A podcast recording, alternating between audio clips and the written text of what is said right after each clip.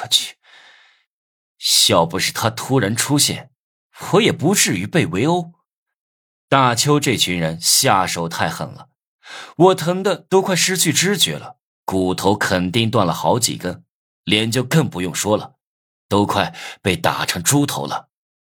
剩下的事就交给你处理，我要先走，留下来比较麻烦。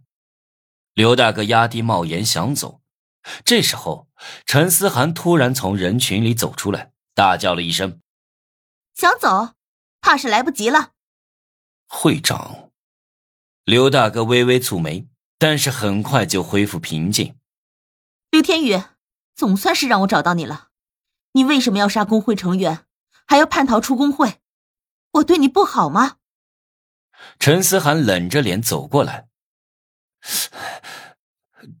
陈思涵，你想干什么？金辉不知道陈思涵的玩家身份。一头雾水的看着他，一边的刘天宇对金辉摇了摇头，示意他让大邱收手，把我给放了。金辉不甘心，可又不敢跟刘天宇对着干，只能照做。怎么样，还站得住吗？陈思涵见我被打成这样，都没求饶，不由得对我高看了一眼。我说：“幸好你来了，再晚一步。”我可能就死了，你快去医院包扎一下。这瓶药算我借给你的，先用着，以后有金币了再还给我。陈思涵递给我一个白色透明的瓶子，里面装着黄黄的东西。我也不推脱，因为我现在是真的撑不住了，说话都很费力。赶紧在路边打车去医院。路上我查看了药水，我操，这可是好东西。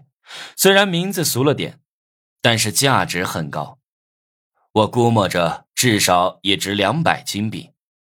唉，又欠了陈思涵一个人情啊！我走后，不知道陈思涵和刘天宇两个人怎么样了。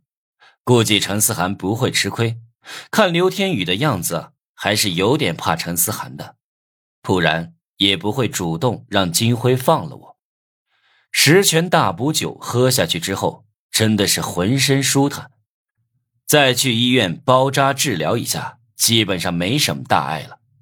但是有些部位还是酸痛的厉害。回去的时候，我故意让司机走步行街，发现陈思涵和刘天宇都不在了。看来事情结束了，不知道结果是什么。